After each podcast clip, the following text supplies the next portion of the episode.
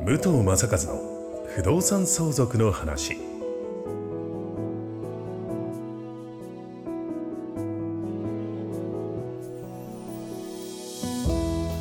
ポッドキャスト武藤正和の不動産相続の話は意外と知らない不動産相続についてのお話を相続診断士宅地建物取引士の武藤正和が実例をもとにお伝えしながらリスナーの皆様の相続準備のお手伝いをさせていただく番組です。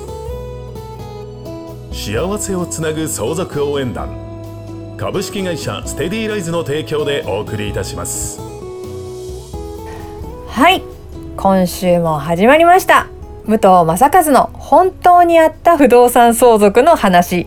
第4回目です。ナビゲーターの土屋恵子と申します。そしてお相手は武藤正和さんです。今日もよろしくお願いいたします。よろしくお願いします。はい、えー今日はですねえっ、と揉める相続。まあ、揉めない相続をね、ね。あの、我々もしたい。もうねそうですよね。円満相続ね。ははい。い。まあ、そもそも相相続、ね、あのー相続税、相続すが、相続税かからないように借金すれば相続が減るんじゃないかとか、まあ、例えば、はい。まあ、これ、例えばなのかあれだけど、うん。1億円、1億円、まあ、一番わかりやすい数字なんで1億円はいはい。しますけど、東京の土地1億円、このままね、わなくなってしまうと相続させる、うん。まあ、息子さん、娘さんに相続税がかかるから、じゃあ銀行から1億円借金すりゃいいやと。うんうん。で、1億円の土地に1億円の借金したら何が残るかってところなんですけど、恵子さん何が残ると思います？ええ これね、まあ、言葉のマジックでも何でもないんだけど、1億円の土地、資産の土地があって、1億円借りたら、資産は2億円になってるだけなんですよね。うーん。1億円増えちゃってるんですよ。増えちゃってるんですね。うん。だから2億円になっちゃうんで、じゃあ、んそれだとね、相続させられないからって、この借りた1億円をどう使うかっていうところで、家を建てたり、アパートを建てたり、まあ、はたまたこの土地に関係ない1億円でマンションを買ったり、他に土地を買ったり、っていうことになるんですけれども、これまた違う時にお話ししますけれども、はい。1億円で買った土地っていうのは、うん。相続税の評価だと1億円にならないんです。もっと下がるんです。ああはいはいはいなんとなくその辺は。1億円で土地を買ったものが、えー相続税の評価としては5000万円になるとか、そんなまあ、差5000万円ならないな。7000万、8000万ぐらい。えー、そんな変わっちゃうんアパートをだ。建てたら、あのーいろんな控除があって5000万ぐらいになって、マンションだったらあー3割から4割になったり、まはい。っていうところなんです。うんそうするとかなりの節税になるんですね。例えば1億円の土地に1億円借りてアパートを建てれば2億円だけれども、まあまあちょっと、えー建物で少し評価が8000万だったら1億8000万。うんそれで1億円の借金をそこでうん。しているから、大体今度8000万ぐらい。もともとのはいはい。1億円よりは少なくなってるっていうところなんですけれども、うんうんうんうん。ただ単に借金しただけじゃ相続税は減りませんよっていう勘違いですね。まあ、あと、相続問題はすぐ弁護士に相談したり、はい相続の専門家、この間お話しした通りん、税理士だっていうところも、皆さんの誤解を招くところなんですけれども、不動産が絡む相続っていうのは、まず不動産屋っていうのは、これはずっと僕が何回も言ってることなんですけれども。そうですね。これは覚えるべきとこですはいね。まあ、あとは、そう、一番、うん、誤解するところ、はいはい。皆さん、僕の周り、同級生なんかにも、はい相。続、揉めるから先に対策した方がいいよ、うん相続のこと少し考えた方がいいよって言ったところで、いや、うちは資産ない、財産がないよ。うんだから、だ全然問題ないんだよ。うんいや、うちは家一軒しかないからって言うんですけれども、はい。東京都内に家があったら、まあまあ5000万、6000万は簡単に資かに産として残っ。ちゃうんですね。はい。だから財産が少ないから自分に関係ないっていう圧倒的多数、圧倒的多数の意見っていうのは、非常に危ない考え方であって、絶ええ対揉めてくるな。そもそもあの、令和、これも2年かな、遺産分割の事件っていう、まあ、事件、裁判ですね。裁判で、じゃあこれも恵子さんにあれなんですけども、はい。まあ不動産含めてええ。1000万以下の資産を残して亡くなった場合、うん。これそう、総じて何パーセントぐらいだと思います？事件の割合の。えー、なん、20? 33%。ちょっと惜しくないですか、私。のうんまあ裁判沙汰になってる、うん。相続の裁判沙汰になってる33%は1000万以下なんですよ。へえ。で今度それが5000万以下、まあ、5000万以下だと東京都内の、まあ、資産って20 25坪から30坪ぐらいもう30坪ないから、まあ高級住宅地はまた別ですけれども、はい。5000そんなしかないんだ。うん、5000万ぐらい5000万以下になると,、はい。えー、と全体の 75%4 分の3はいはい。だから裁判になって、えー相続分割遺産分割の事件のうちの4分の3は5 5000万以下なんですよ逆に5000万以上の不動産を残してるとか、うんうん。資産がある人っていうのははい。現金もそこそこあるんでああ、揉めないんです確かにそうですよね。うん。そうですね。だから一番多いのは5000万ぐらいの不動産だけ、不動産が主ですねほとんどいわゆるまあ一般家庭のっていう感じですよね。そうするとまあ黙ってても5000万ぐらいの相続が発生してしまうんですけれども、はい。じゃあた単純に相続に息子さんが2人お子さんが2人ってことですね、はいはい亡くなった時にこの5000万を。分けた場合うん。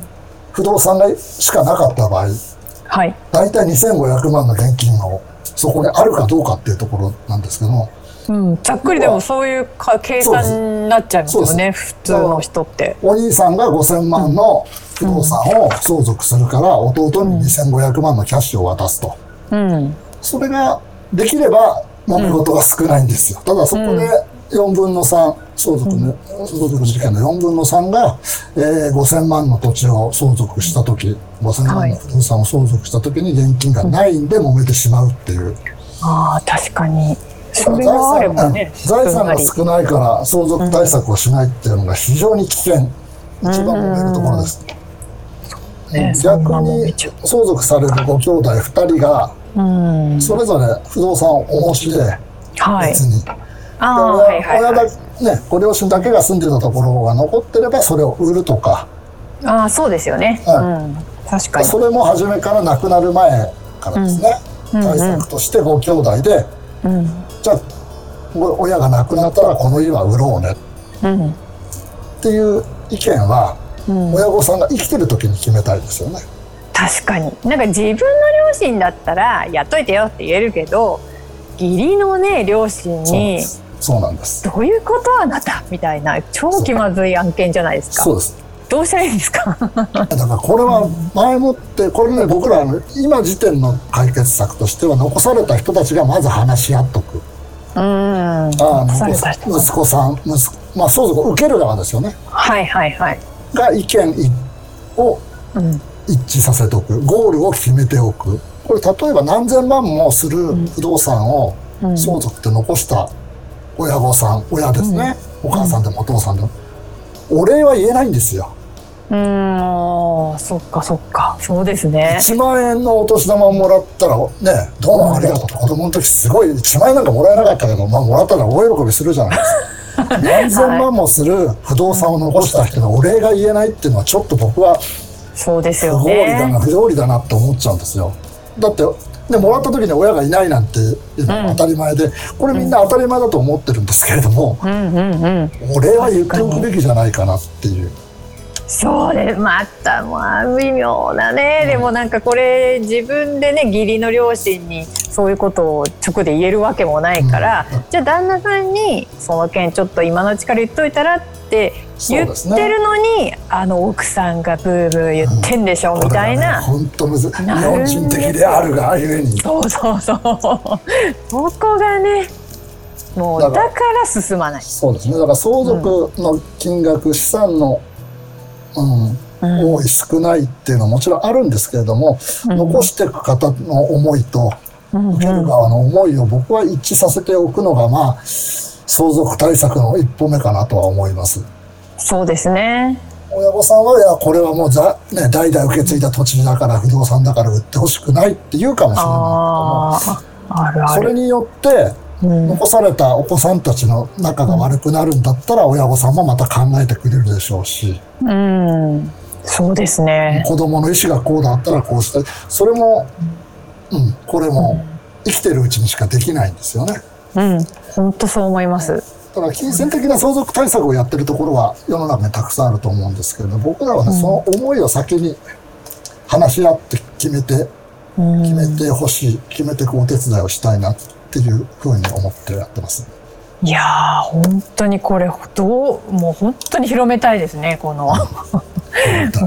いやー、勉強会も、まあ都内ですけれども、他県も回ってほしいぐらいの。あ結構あの田舎のご実家の案件のご相談とかも受けます。そうですよね。本当にみんなに知ってほしい。お話ししたいところですけれども田舎のご実家をどうするかっていう話も今後問題になってくると思うんで、ぜひ。いやー本当そうですね、うん。ぜひぜひこの件も、はい話していきたいとあ行きたいって私が話すわけじゃないんですけど 武藤さんにぜひて話して伺っ話せるぐらいになった方が。て いつしか私もその横で話したいなと。は はいありがとうございます。ありがとうございます。ねということでまたまたあっという間にもう武藤さんの話は本当にもう気になることばかりで気づくとでもすぐ時間が経ってしまうという、はいはい、という本当早いですよね。ということでね、あの番組の概要欄に武藤さんにつながる LINE 公式アカウントの登録用リンクがございますので、こちらにもぜひ登録いただくといざという時役立つ相続対策ブックをプレゼントしているということですので、ぜひぜひご登録よろしくお願いいたします。えーそしてまた次回もね、もうはい本当にあのこの不動産相続をもうどんどんどんどん深掘っていっちゃおうという私と武藤さんでよろしくお願いします。よろしくお願いします。はい、では今日もありがとうございました。こちらこそありがとうございました。失礼します。今日のポッドキャストはいかがでしたでしょうか番組では武藤正和への相談を募集しています概要欄にある幸せをつなぐ相続応援団の LINE 公式アカウントからお申し込みください。東京都中野区で定期開催している相続勉強会についてのご案内もさせていただきます。それではまたお耳にかかりましょう。ごきげんよう。この番組は提供幸せをつなぐ相続応援団株式会社ステディライズ。プロデュースライフブルームドットファインがお送りしました。